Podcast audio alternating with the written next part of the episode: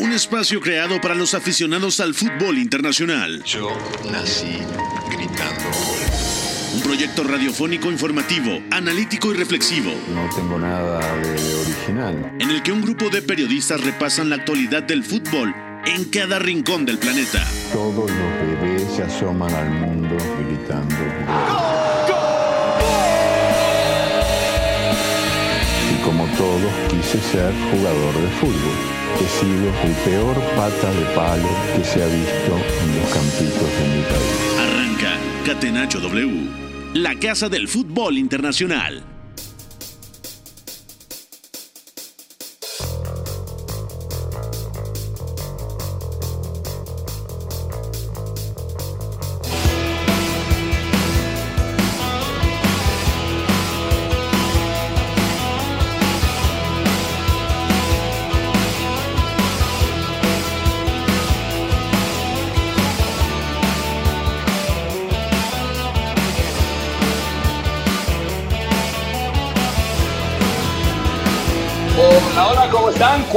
La tarde con 3 minutos. Bienvenidos a Catenacho W, la casa del fútbol internacional a través de W Deportes 7:30 AM. Los saludamos con mucho gusto. 4 de agosto, mucho que platicar.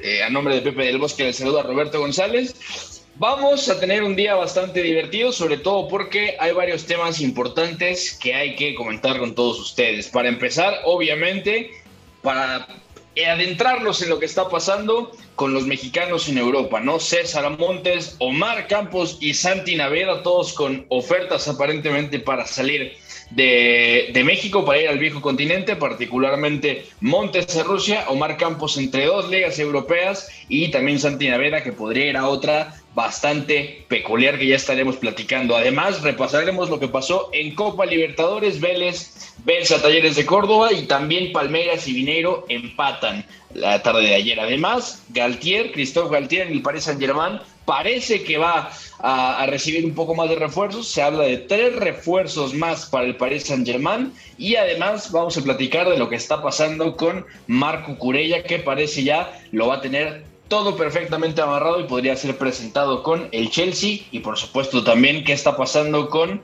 eh, equipos españoles y también en la Serie A. Así que hay mucho que comentar y nosotros vamos a arrancarnos sin antes saludar al señor productor, a Fonaldo y también por supuesto a McLovin, a Mario López en los controles. Memo Navarro, ¿cómo estás amigo? ¿Todo bien? ¿Qué tal, Beto? Saludos para ti, para Fo, para McLovin, para el ingeniero Iñaki también.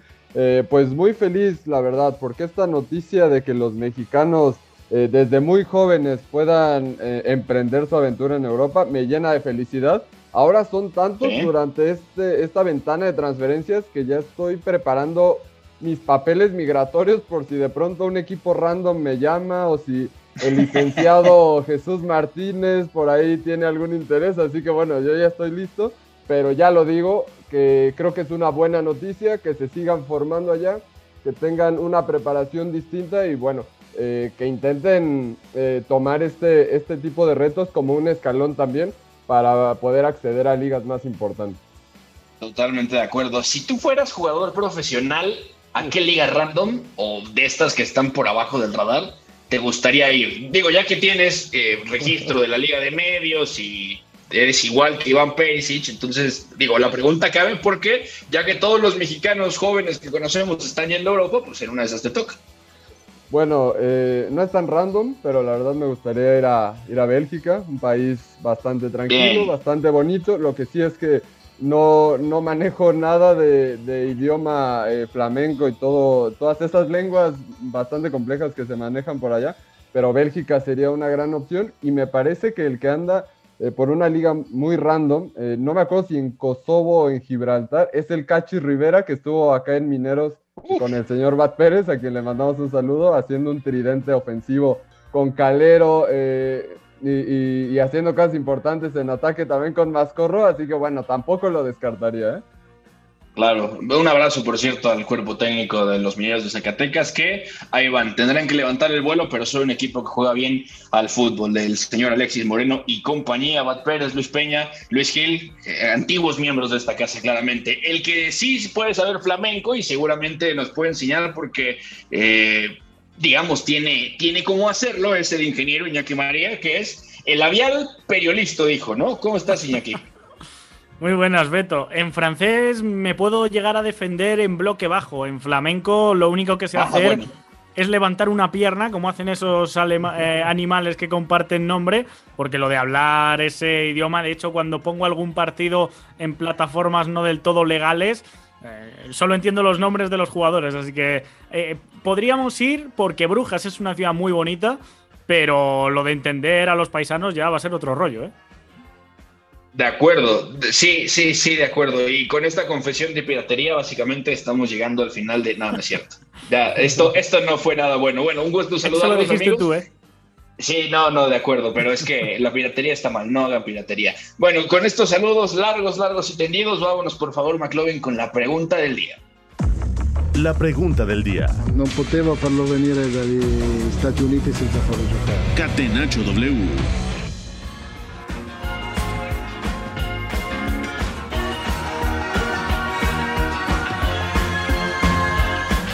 A ver, la pregunta del día dice así. Después de enterarnos de las salidas de Dave Mertens del Napoli o de Peters, uh, Peter, ¿eh? fíjate, tan grande es que me, me, acordé de su papá, o de Casper Schmeichel, ¿cuál de los dos tiene un legado más importante en sus clubes? ¿Dries Mertens en el Napoli o Casper Schmeichel en el Leicester? Comienzo contigo, Iñaki. Esta es complicada, ¿eh? Básicamente porque Schmeichel es uno de los jugadores más queridos, yo creo, en la historia reciente del Leicester. De hecho, eh, se le ha visto en multitud de ocasiones acompañando a los dueños del propio Leicester. Fue uno de los que sacó una carta muy emotiva cuando Vijay es rival Hanaprava, que me aprendí el apellido y todo, ojo, eh, falleció en aquel trágico accidente de, de, helicóptero. Y yo creo que entre la gente también uno de los más queridos ha dejado de ser el hijo de para tener nombre y apellido propio. Y con Dries Mertens hablamos del máximo goleador en la historia del Napoli, que se dice pronto, así que yo me voy a quedar con el belga, pero vaya, mm, no sé si he visto tres porteros mejor en la Premier League en este siglo que el meta danés. Mm, ok, de acuerdo. ¿Tú, Memo, con quién te quedas? Bueno, está claro que es eh, una pregunta dificilísima. Creo que exageró Sí, sí, pero creo que exageraste bastante. E, ingeniero, con eso de los tres eh, porteros en lo que va del siglo, yo te podría A ver, ¿a quién me pones por delante? Eh, bueno, por ahí Peter te yo creo. Peter, sí, Peter Check. Eh, Van der Sar, yo creo que podría estar ahí, a la par. Sin, Puede ser. sin ningún tipo de problema. Y los que estamos viendo últimamente, como Allison, vamos, también compiten. o sea, pero todavía es pronto, yo creo. Allison lleva tres temporadas o así, ¿no? Hay otros, ¿eh? Pero bueno, se entiende.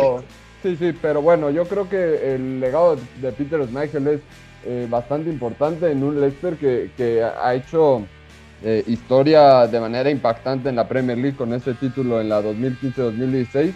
Pero eh, creo que el nivel sostenido que pudo lograr Dries Mertens a lo largo de nueve temporadas en el Napoli es aún más impresionante porque se convirtió en el máximo goleador en la historia, también volvió eh, o, regresó al equipo a celebrar algún título, creo que eh, sí, sí cambió un poco más eh, el horizonte del club napolitano y también se mantuvo en un nivel más alto. Yo creo que las últimas dos temporadas de Schmeichel ya dejan mucho que desear y empañan ligeramente ese, legado del que hablamos. Así que, por, esa razón, sí, sí. No, digo que los dos eh, han tenido una despedida de aquella manera, porque lo de Michael casi no nos lo esperábamos. Empezamos a ver rumores hace una semana o así. Y Mertens ha tenido que salir él mismo porque ya no tenía contrato a decir que no seguía sin que hubiera antes un anuncio previo, al menos yo no lo he visto, del Napoli, ni una despedida oficial como si tuvo, por ejemplo, Lorenzo Insigne. Sí, de eh, acuerdo. yo... Michael, Ajá. Y Beto nada más eh, eh, pues decir de Michael que se va todavía con contrato y por un millón de, euros me parece algo eh, casi casi al sí, sí, al Misa y, y, que este nivel alto lo siguió manteniendo creo que un poco más en la selección danesa y no tanto en el Leicester donde ya por temporada se estaban mandando tres, cuatro errorcitos bastante graves. Sí, de acuerdo. Yo, yo también por eso me iría con el danés, sobre todo porque si balanceamos clubes selección, seguramente el danés tendría quizá un poquito más de credenciales para decir que el legado que está dejando podría ser más grande, ¿no? Y es lo que Dries Mertens es el goleador histórico sin ser un 9 nominal, o sea, un 9 al uso de uno de los grandes históricos de Italia. O sea, también eso de hecho, es empezó siendo extremo. Y de hecho empezó siendo extremo, justamente. Y luego Mauricio Sarre lo vuelve falso 9 y ahí también empieza a cambiar un poco la historia. No se hinchó de goles, pero lo de eh, lo de Casper Schmeichel, dejando atrás el nombre de su papá, del gran danés, arquero mítico del Manchester United, creando su historia en Inglaterra, ascendiendo con un club, siendo campeón, viviendo toda la transformación y además llevando a Dinamarca a unas semifinales de Eurocopa, casi al mejor resultado que han tenido en su historia, pues es tremendo. Así que ahí está la pregunta del día. Sí, hicimos una pregunta del día que básicamente es como elegir entre mamá y papá, pero está bien para ir calentando antes de entrar de lleno a la temporada. Así que, sin más, aquí lo dejamos y nos vamos ya a hablar de la Copa Libertadores. Copa Libertadores. Catenacho W.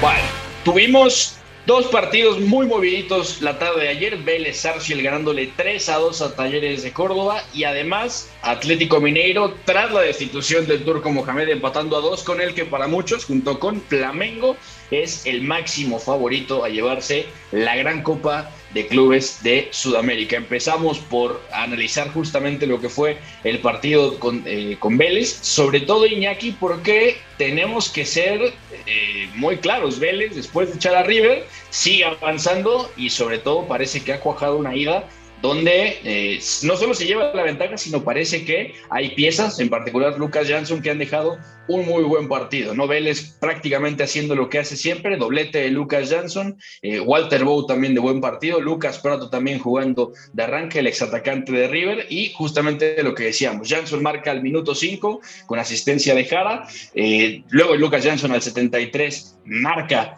eh, justamente con asistencia de Jara otra vez, y luego cierra la cuenta Julián Fernández con asistencia de Perrone. Pero ¿qué pasa? Que al 81 eh, Michael Santos termina metiendo el 2 por 1 y luego Rodrigo Garro, que asistió a Michael Santos al 81, hace el 2 a 2 al 87. Se le estaba yendo de las manos el partido a Vélez, pero al final la aparición de Julián Fernández básicamente termina salvando eh, la ida para un Vélez que en general había dominado, tenía el partido donde quería, pero después se le sale de control, ¿no? Bueno, de base, Beto, tenemos que decir que estos dos equipos en Liga Argentina, hay que decir que van 10, 11 jornadas en función de qué equipos, son el tercero y cuarto empezando por la cola y que en el caso de Vélez en el último mes no había ganado ningún partido y creo que solo ha empatado uno y ha perdido el resto. O sea, hablamos de que se están creciendo en Copa Libertadores, sobre todo Vélez eliminando a, River Plate pero en general no está siendo tampoco una temporada, un comienzo de temporada liguero para tirar cohetes. Dicho esto, yo cada vez que he visto a este equipo de Vélez, que además vuelve a alinear a cinco eh, jóvenes jugadores sub-23 en, este, en su once titular. No desentonan. Y me parece que sobre todo el doble pivote garayal de Máximo Perrone apunte en este segundo nombre, 19 años, jugador de la cantera. De hecho, estos dos son de la cantera. Un destructor de juego, recuperador, va a las coberturas y le quedan fuerzas para en, el último gol de los mencionados tirar una ruptura eh, casi de Marcos Llorente con unas piernas que no te imaginas de dónde salen y tener la calma para acabar asistiendo. Así que bueno, para mí Vélez está siendo ya, em, casi pase lo que pase, la gran revelación de la Copa Libertadores y con varios nombres propios más, porque hablabas de esa conexión Leonardo Jara Jansson, el lateral derecho, que además de ser muy sobrio en defensa, puso dos grandes centros y un delantero de banda, estilo Manzukic en la Juventus. Eh, aparece por el segundo palo, cargando segundo palo para hacer su séptimo gol y ponerse eh, empatado con otros como máximo goleador con siete en lo que va de Copa Libertadores. Y, totalmente. Y además, lo importante de tener un plantel que ha respondido, porque hay que recordar que justamente Vélez es el equipo que termina eliminando a inicios de julio a River Plate, empatando a cero justamente en la ronda anterior en la vuelta, pero Iñaki, la última vez que Vélez había ganado fue el 29 de junio, justamente a River 1-0 y luego pierde con Tucumán en casa el 2 de julio y a partir de ahí estaba encadenando eh, puros empates y derrotas. De hecho, para ser exacto, cinco empates y dos derrotas desde aquella victoria que le sacan a River justamente en casa, ¿no? Ahora, 3 de agosto, prácticamente un mes después, volvieron a ganar. Es decir, el equipo de Alexander Medina se está comportando muy bien en Copa Libertadores, pero también ha sido muy importante que han roto el cerrojo, ¿no? Han roto la barrera del empate, sobre todo viendo que han jugado contra un equipo que en general también en Liga Argentina pues no le está pasando nada bien, que eso era importante, ¿no? Sacar aquí un buen resultado y no dejar que ese golpe anímico del empate pudiera jugar en contra, ya no solamente digamos para Libertadores, sino para seguir avanzando en Liga Argentina, porque como dices, justamente estaban atascados abajo. Sí, sí. Recordar, por cierto, no hay valor doble de los goles fuera de casa a partir de esta edición de Copa Libertadores, por lo tanto, eh, los dos goles que marcó Talleres eh, es como eh, es equivalente a un 1-0 en la vuelta, quiero decir. es una derrota. Es cierto que se ven 2-0 abajo y tienen esa valentía para ir a por el partido en la segunda. Llegan a empatar a dos. Golazo de Rodrigo Garro, por cierto, y buena asistencia también. Pero eh, dicho esto, no, no, creo que sea un buen resultado para el equipo visitante porque en, casa, en la vuelta, va a tener que ir a marcar mínimo uno para forzar la prórroga. Y viendo el potencial de Vélez, me parece complicado porque incluso Vélez es que mm, ya no es lo que hemos mencionado de esos 5 sub-21, sino que también en el banquillo, ayer sin ir más lejos, entra Julián Fernández y en el partido contra River dejó también muy, muy buen sabor de boca a Biel Osorio, así que otros dos jóvenes sub-21 que como revulsivos le están funcionando al equipo. Totalmente de acuerdo. Y en el otro partido, el empate justamente a dos entre Mineiro y Palmeiras, vaya resultado se ha llevado el, el Atlético Mineiro, sobre todo por lo que ha venido pasando recientemente. No ha ganado eh, con Cuca. Cuca regresó al mando. Para quien no recuerde a Cuca, es un mítico entrenador brasileño que entre otras cosas ya ha sido campeón de América, ya fue campeón de la Libertadores con el mismo Atlético Mineiro allá por 2012, justamente con Ronaldinho cuando dejó el Milan, regresó a Brasil y el Mineiro terminó sacando ahí la Copa Libertadores. Cuca fue el que sucedió a Antonio Mohamed después de su destitución. E Iñaki, la verdad es que es un resultado que a Palmeiras en la vuelta seguramente no digamos, podría encontrar la forma de revertirlo, pero seguramente es un resultado inesperado, ¿no? Con un buen partido de Hulk, también con un buen partido, sobre todo, de, un hombre eh, que es muy importante para este equipo, ¿no? Como Keno, el extremo izquierdo, y el Palmeiras, ojo, que sigue jugando con esta línea de cuatro. Buen partido también de Gustavo Scarpa. Rafael Veiga es uno de los que se va justamente lesionados. Marca Danilo, que eso también hay que decirlo. Murilo y Danilo son los que hacen los goles para, para Palmeiras. Y luego Hulk, además, marcando de penal. O sea, me parece que es un resultado bastante interesante que a Palmeiras no le está garantizando nada, pero pone también ahí al Mineiro eh, donde estaba con su Copa Libertadores, ¿no? Digamos que va eh, con una competición, con un entrenador ya de por medio eh, de buen nivel, ¿no? De hecho, es la tercera etapa de Cuca en Atlético del Mineiro, porque estuvo también en 2021 eh, justo antes de, el turco Mohamed, que es el ex de, Monterrey, para entendernos. Bueno, después pues de San Paolo estuvo. Exacto. Eh, ha cambiado un poco el libreto porque ya conoceréis, eh, oyentes, el estilo de, Antonio Mohamed, un entrenador bastante pragmático, de solidificar defensivamente, que pase en pocas cosas y esperar sus opciones a la contra. Eh, así, han ganado, por ejemplo, al propio Flamengo el partido de ida de Copa, o sea, tenía sus recursos, pero ahora vemos que con Cuca fue un equipo que fue más atrevido, más valiente, quiso que pasasen más cosas y en esa presión yo creo que salió muy intenso ayer, eh, desnaturalizó por momentos a Palmeiras. Palmeiras es otro de estos equipos rock rocosos que con Abel Ferreira quieren destruir antes que construir, esperar su momento. Y vimos que se jugó la mayor parte del tiempo a lo que quiso el equipo local. Mencionabas Beto, con un gran Hulk a sus 36 años, jugando de espaldas, sacando centrales de zona, siendo capaz de girarse y de ponerse él mismo eh, de cara a puerta, eh, de generarse sus ocasiones, de activar al compañero. Me pareció un primer tiempo soberbio. En el segundo sí que es cierto que se le acaba la gasolina. Y el propio Keno, que falló un par de goles, pero que también le dio mucho desborde y fue capaz de activar compañeros por izquierda. La mala noticia es que este se fue lesionado y veremos si llega a la vuelta que se disputa dentro de una semana. Y la segunda es que Alan no estuvo en este partido, pero veremos si puede llegar para la vuelta por esa sanción que acarreaba.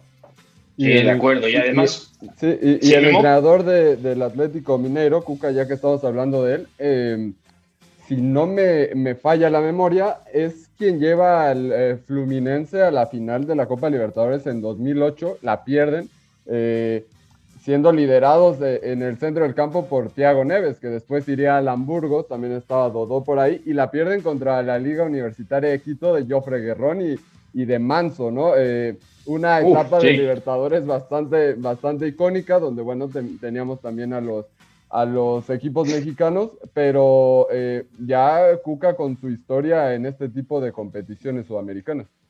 Sí, sí, de acuerdo. De hecho, eh, Cuca dirige, fíjense nada más lo que eran, lo que eran esas épocas, llegar solamente para la Libertadores, ¿no? Cuca dirige eh, básicamente, aquí lo, ah, mira, aquí está, dirige al Fluminense entre agosto y octubre del 2008, un salto de banquillos increíble, y luego va al Flamengo durante seis meses luego regresa al Fluminense y antes había estado un mes en Santos, o sea, para que nos demos una idea, y además ahí tiene un pasaje por el Cruzeiro, el Cruzeiro que dirigía Pablo Pesolano, por cierto, y había descendido históricamente a la Serie B brasileña, sí, qué buena memoria, mi amo, totalmente. Y ahora que estábamos en, esto de los equipos brasileños, regresando a lo que fue el partido, el Atlético, si hablábamos de lo que eran los sotaneros Vélez y Talleres en la otra eliminatoria, el Atlético está séptimo ahora mismo en el Brasileirao, sea, le alcanza y para ahí la destitución de Antonio Mohamed.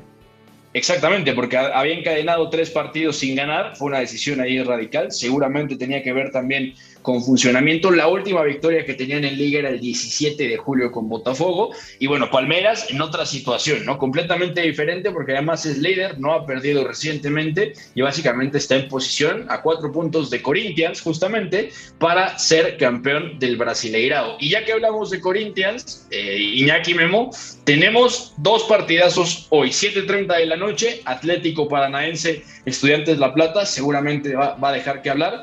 Pero el plato fuerte está a la misma hora y es Flamengo Corinthians, ¿no? Posiblemente ya comentábamos eh, el, el, otro candidato grande viendo la eliminación de River, de Boca y viendo lo que es Palmeiras contra uno de los equipos de tradición de Brasil en la Copa Libertadores, ¿no? ¿Qué podemos esperar esta tarde de estos dos partidos? No, pero esa es la semana que viene. O sea, el Corinthians Flamengo se jugó antes de ayer. Ah, perdón, perdón. Tienes toda la razón. Hoy es el Atlético hoy, tenemos, Estudiantes de La Plata.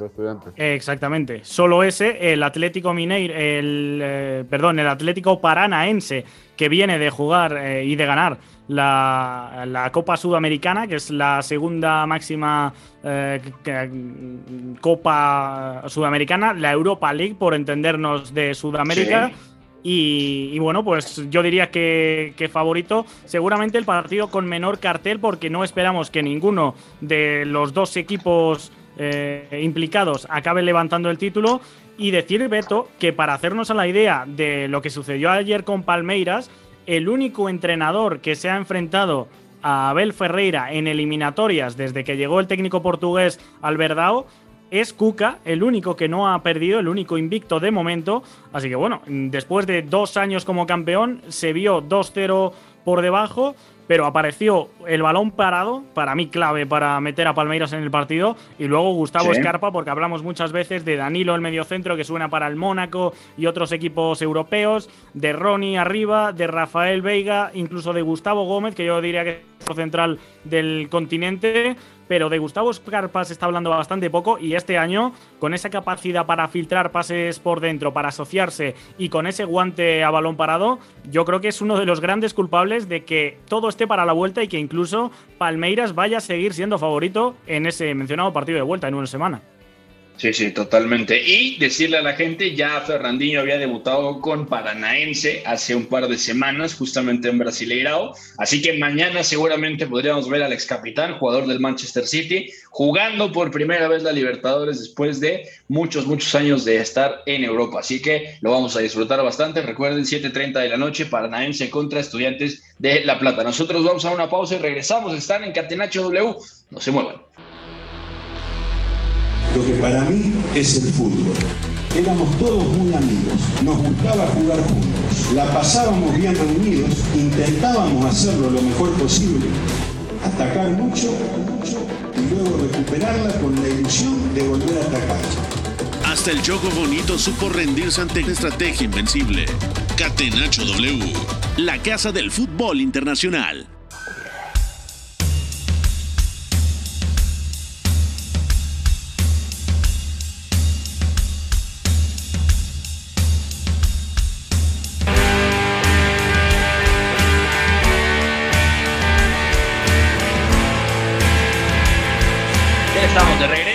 En Nacho W, 4.32 de la tarde. Estamos eh, Roberto González, Iñaki María, Memo Navarro. Chicos, tienen sus redes sociales para no perder la costumbre y hagan sentir orgulloso al señor Gustavo Sangaré Millares.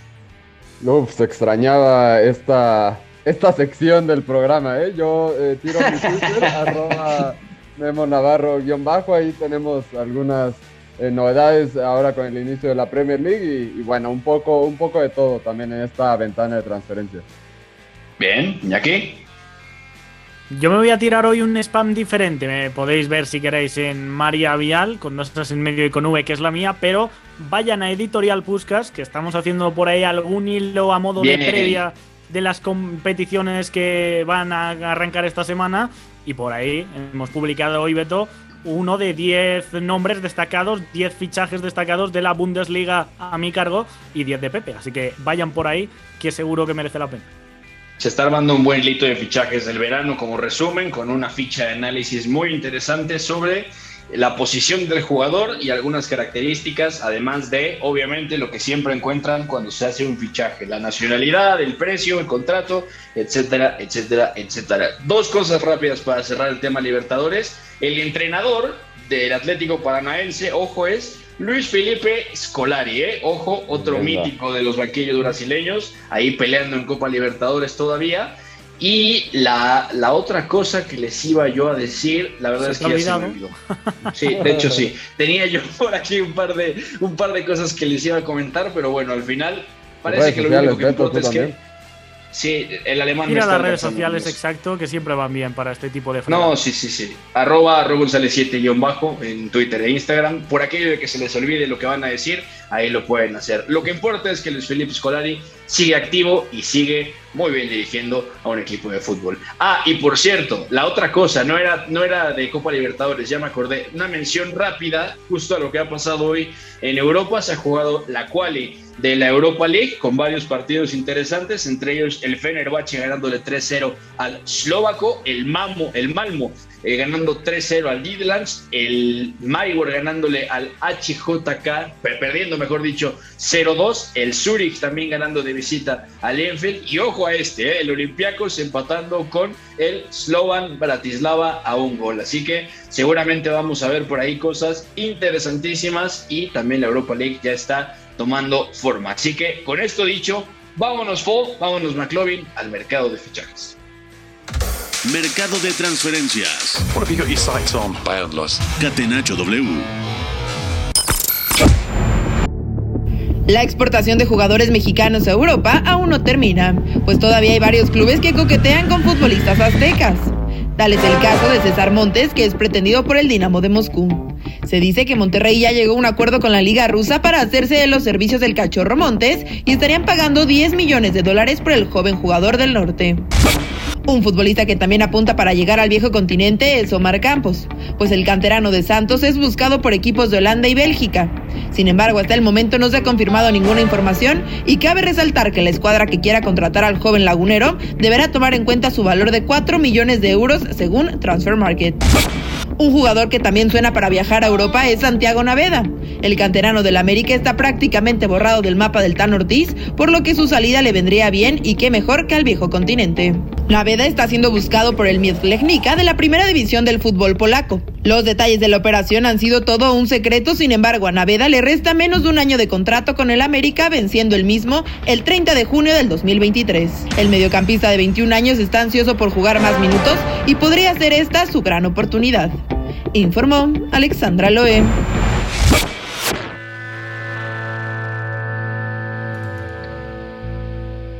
Bueno, muchas gracias a Alexandra. Esto, Memo, nos llena de alegría y evidentemente abre muchas preguntas, ¿no? Yendo por partes, digamos, del más sonado hasta ahora, eh, César Montes, que podría ir a la Premier League de Rusia, ojo con el Dinamo de Moscú, ya lo escuchábamos, 10 millones de euros parece que será el precio final, y es bastante interesante considerando en Rusia hay buenos entrenadores, sí, han habido buenos equipos también, pero el Dinamo de Moscú no es un equipo que al menos de primeras pelee por el título, ¿no? Ayer revisaba yo estadísticas de la liga rusa, sobre todo para saber un poco a lo que se iba a enfrentar César Montes, pues el Dinamo de Moscú en este momento es quinto, ¿no? Digamos que eh, no es un equipo que esté acostumbrado siempre a estar ahí y además, por ejemplo, ahora que la Premier League rusa está empezando, tiene al Sochi, tiene muchísimo dinero ahí arribita, está el Chesca de Moscú, está el Sparta, que también ha tenido buenos jugadores recientemente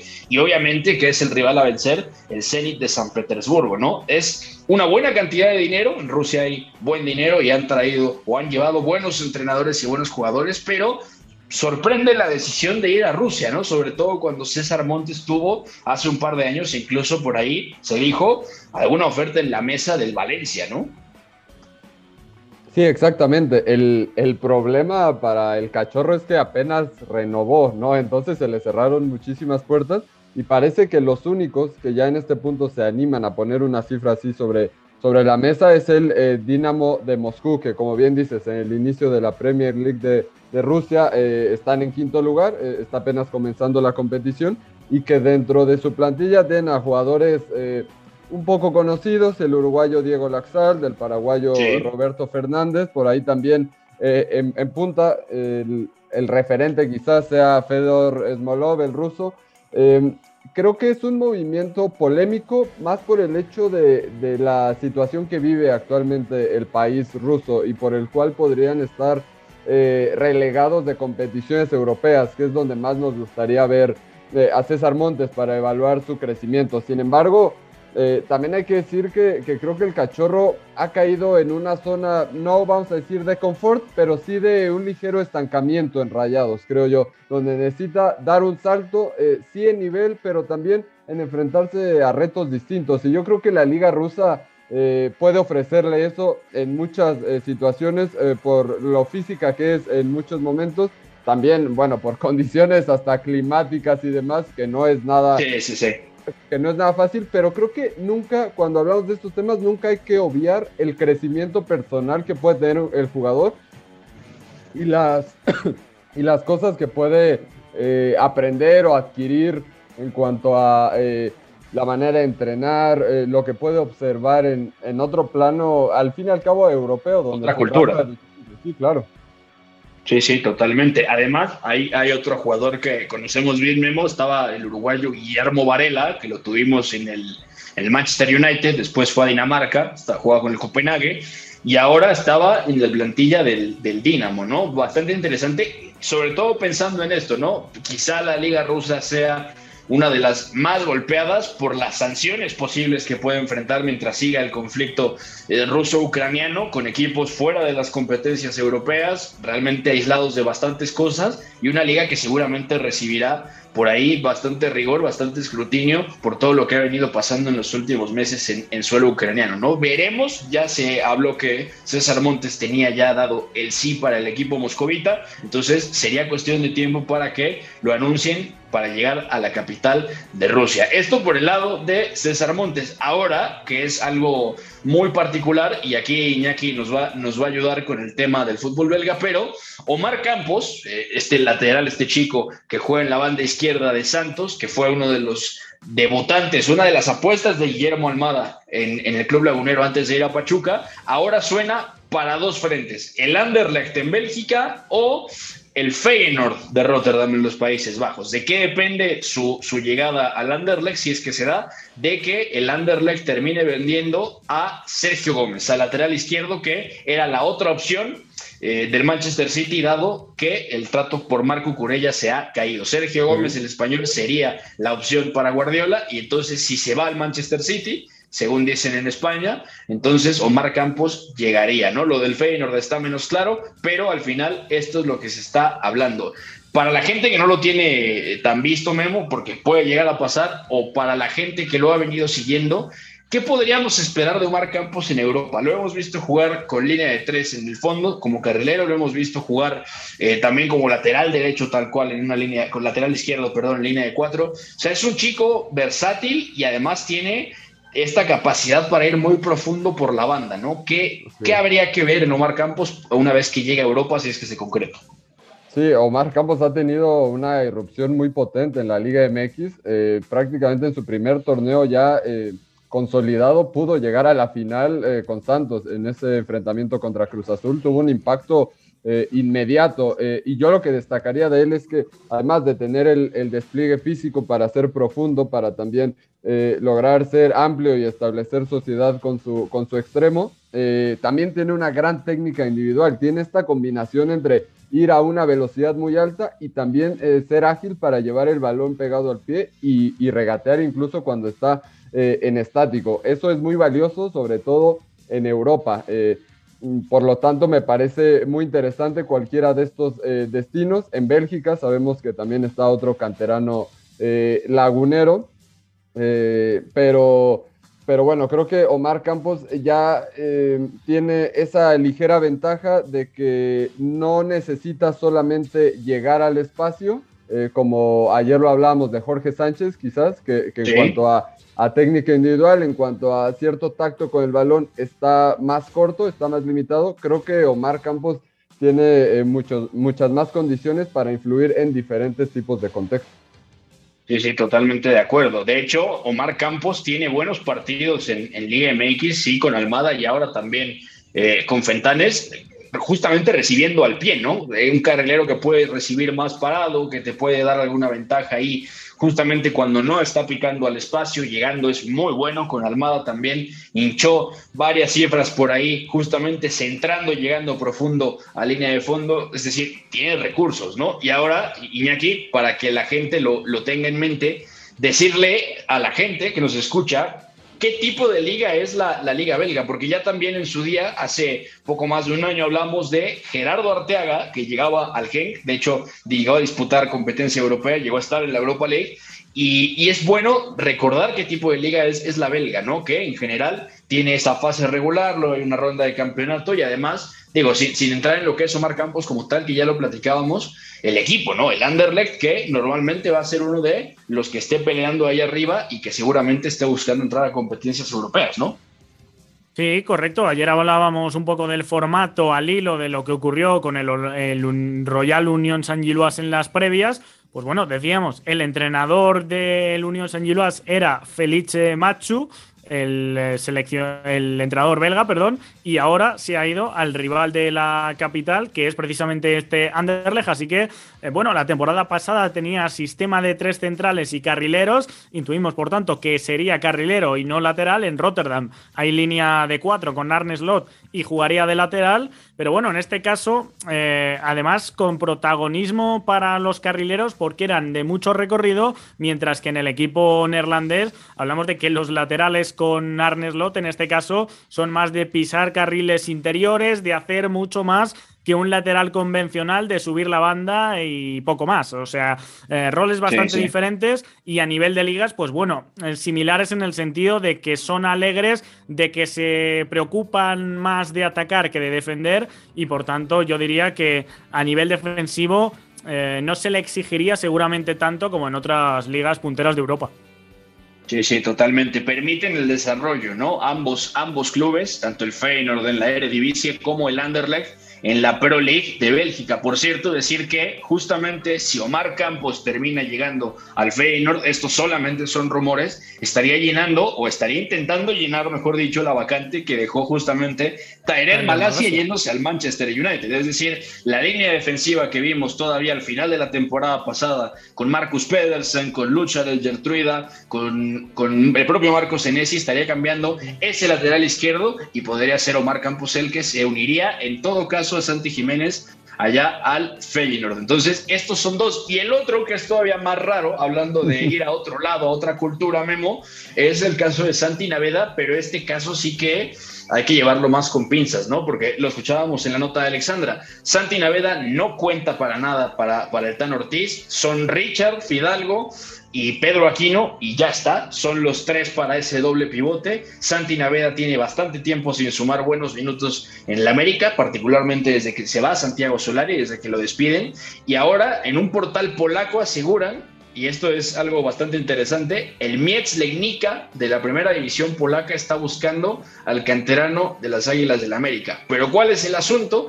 Que el Miec Legnica es un equipo que en este momento estaría peleando el descenso en la primera división polaca. ¿Cómo lo interpretamos, Memo? ¿Y qué podemos sacar de este movimiento para un chico que sí que tiene calidad, que ya nos lo demostró en primera división, también una fuerte lesión de por medio hace bastantes meses, y también un chico que es recurrente en este proceso, sobre todo lo vimos en el Morir Reveló en Tulón, eh, con selecciones nacionales, ¿no?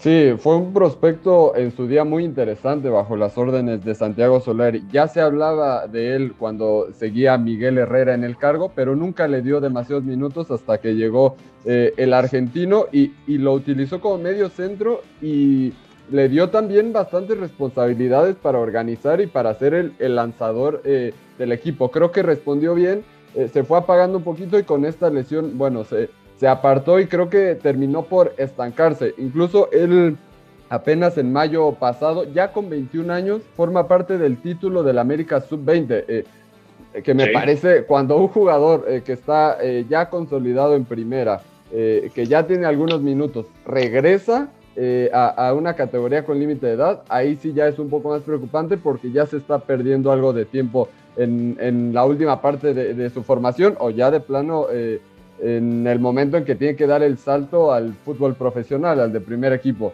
Eh, es muy extraño que vaya a Polonia, pero considerando lo que hemos hablado muchas veces, que en México hay algunos déficits, errores eh, formativos, eh, que los futbolistas no terminan por adquirir ciertos conceptos, ciertos fundamentos a temprana edad, eh, y que pueda hacerlo eh, o, intentar hacerlo, adquirir cosas en el plano europeo, ya sea en una liga de segundo o tercer escalón como la polaca, tampoco lo veo con tan malos ojos. Se hablaba también de que podría ser una mejor alternativa salir cedido en la misma Liga MX, pero bueno, eh, también se trata de, de crecer, de, poder vislumbrar y, y observar diferentes maneras de trabajar y pulir ciertos detalles que probablemente acá no podría eh, tenerlos, ¿no?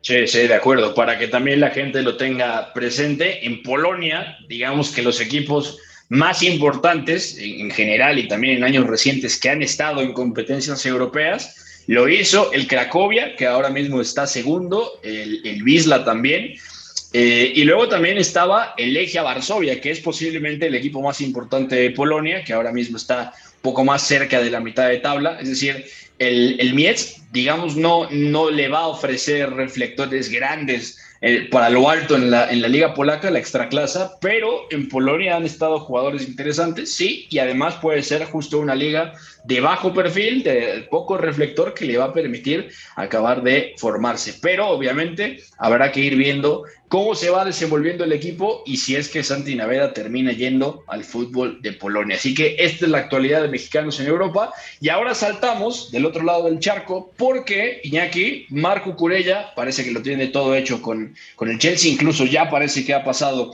los exámenes médicos. Y ojo, porque esto también entristece a Memo Navarro, eh, todo apunta a que Levi Colwell va a acabar llegando al Brighton, no le habían dado dorsal oficial y entonces sí, se va a hacer todo por 52 millones de libras, que son más o menos 67, 68 millones de euros, ¿no? Ah, y además, esto implica que César Aspilicueta, según lo que se está diciendo en Inglaterra, está por firmar una extensión de contrato y no saldrá al Barcelona. Sí, esto ya oficial, ¿eh? Pelicueta ha renovado hoy, ha anunciado el Chelsea que se queda dos años más el Capitán Blue.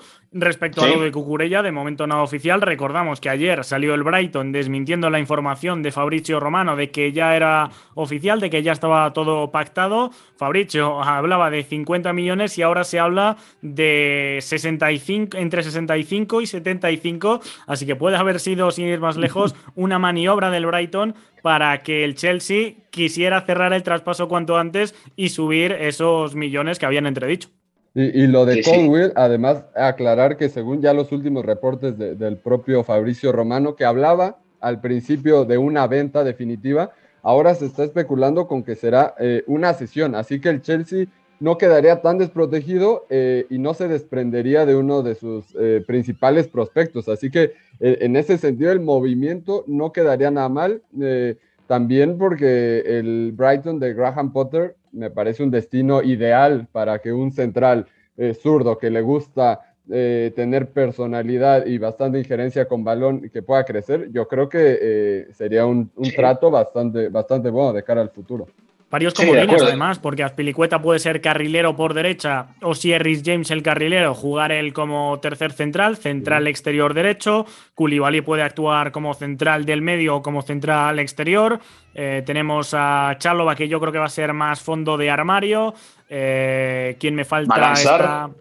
Está Malangsar, que también puede ser carrilero, lateral o central exterior izquierdo. Y el propio Cucurella podría llegar para ser tercer central por la izquierda o carrilero si acaba saliendo Marcos Alonso. Así que varias piezas comodín. Yo creo que es todo importante para Tuchel. Y por profundidad, yo creo que con esta llegada del lateral o carrilero español, ya no llegarían más defensores al equipo londinense. Totalmente. Y ahora, quedándonos un poco con el Chelsea y el Barcelona, hay varias cosas. Lo primero es que están diciendo en, Inglaterra y en España que Pierre-Emerick Aubameyang podría ser un refuerzo del Chelsea y que el propio Gabonés estaría Exactamente, todavía siguen buscando delanteros. Estaría interesado en llegar a Stamford Bridge. Y esto se suma a dos cosas. Lo primero es, lo, lo, ha dicho Gerard Romero, también lo han confirmado otras fuentes, otros diarios en España, Parece que la prioridad del Barça ahora sí para el lateral izquierdo sería Marcos Alonso, ya que no podrán traer a César Aspilicueta del otro lado de la defensa. Y ojo también con esto, porque se está hablando de que, eh, y bueno, esto ya es oficial, mejor dicho, Ricky Puch se ha ido al Galaxy ya lo han confirmado, ha firmado hasta el 2025 y el Barça también estaría listo para dejar salir a Alex Collado, que le habría pedido a Xavi salir cedido para tener minutos. Esto se suma, ojo, a que Neto, el doble de nuestro querido Pepe del Bosque, terminará yendo al Bournemouth con Scott Parker. Movidito el Barcelona porque tiene que inscribir. Y esto se suma, chicos, y con esto ya les dejo la pelota votando Hubo una reunión de emergencia en Barcelona. Joan Laporta le ha pedido a Sergio Busquets y a Gerard Piqué una rebaja salarial de último momento para que puedan inscribirlos a todos sin tener que vender a Frenkie y Jong. ¿Algo más del Barcelona? Bueno, pues a ver si, si aceptan, ¿no? Porque eh, en el discurso estos dos jugadores siempre han dicho que están dispuestos a rebajarse eh, el salario de manera importante. Vamos a ver si ya eh, en la práctica... ¿Qué tanto es tantito? Sí, exactamente. Cuánto ceden y, cuánto logran ayudar al club. Y entre el Chelsea y el Barcelona, bueno, se, han estado dando entre eh, que el Barça le quita a Cundé al equipo de Tuchel y ahora César Aspilicueta se termina quedando. Yo creo que al final van a limar asperezas, se van a dar la mano y, veo probable ese, eh, esa especie de intercambio entre Marcos Alonso y Pierre-Emerick Aubameyang, que si bien cerró bien la temporada con Xavi, eh, tampoco tiene un puesto tan claro después de la llegada de Robert Lewandowski. Claro, de acuerdo. Iñaki. No, bueno, yo creo que lo del Fútbol Club Barcelona eh, hay que separar dos cuestiones. Una, el tema meramente económico, es decir, la liquidez, y otra el fair play financiero, que es la maniobra legal para poder inscribir. Al Barça liquidez le sobra, entre comillas, con todo este lío de las palancas, pero ahora lo que tiene que hacer es, una vez que los jugadores han llegado, que eso no ha sido nunca el problema, inscribirlos en la propia liga, donde hay quien dice que los criterios de Tebas y compañía, de los directivos de la liga, podrían ser diferentes a los que tiene el Barça y por lo tanto seguiría teniendo que hacer bastantes operaciones. Todo esto eh, a sabiendas de que la liga empieza en una semana. Totalmente de acuerdo. Y esto hay que decirlo, se suma a la última salida que tuvo el Barça, que fue de Óscar Mingueza, no lo comentamos, al Celta por 3 o 4 millones de euros. Es decir, el Barça está en una operación salida rapidísima contra el reloj porque tiene el Gamper justamente el domingo. Ya no, ya no platicamos de esto, pero lo haremos con calma porque los Pumas de Daniel Alves irán al Camp Nou a jugar el Joan Gamper contra el Barcelona y tienen que empezar la liga, ojalá, con todos los refuerzos inscritos. Memo Navarro, nos despedimos. Un abrazo, amigo. Gracias, Beto. Un abrazo, un placer estar por acá. Hablaremos mañana de ese Pumas contra Fútbol Club Barcelona y también del inicio de la Premier League, porque mañana la primera jornada se abre con el Crystal Palace recibiendo al Arsenal. Sí, señor. El artetismo está más vivo que nunca, diría el señor Adrián Crispín. Le mandamos un fuerte abrazo. Iñaki María, nos despedimos. Un abrazo, Beto y compañía. Y yo cierro diciendo que el inicio que yo estaba esperando después de tres años y medio era el de la Liga de Campeones de Oceanía, la Champions de Oceanía, que se volvió a jugar, como digo, tres años y medio después, con dos partidos ayer, os los voy a decir porque si no, alguno no duerme. El Central Coast de Isla Salomón contra el Venus de Tahití. Y el segundo lo tengo por aquí, el ABM de Vanuatu contra el Light City de Papúa Nueva Guinea. Así que contarle esto a vuestros familiares, que seguro que se sienten orgullosos de vosotros. que no se lo pierdan. Viva la Liga de Oceanía, ¿eh? Viva la Liga de Oceanía. Se despide usted Roberto González a nombre de Pepe del Bosque. Esto fue Catenacho W. Nos escuchamos mañana. Bye. Hay una relación entre la práctica del cuerpo que se expresa en las manos y el cerebro, pero el fútbol ha suprimido esto, de modo que se trata fascinantemente de un ejercicio que nos devuelve en el tiempo a lo que fuimos en el origen, pero también una vez que nos aficionamos a este juego, nos regresa a la infancia, al niño que fuimos. Gracias por sintonizar Catenacho W. Entonces el fútbol es en ese sentido una maquinaria para regresar en el tiempo en un doble sentido. Por W Deportes, la frecuencia del fútbol internacional.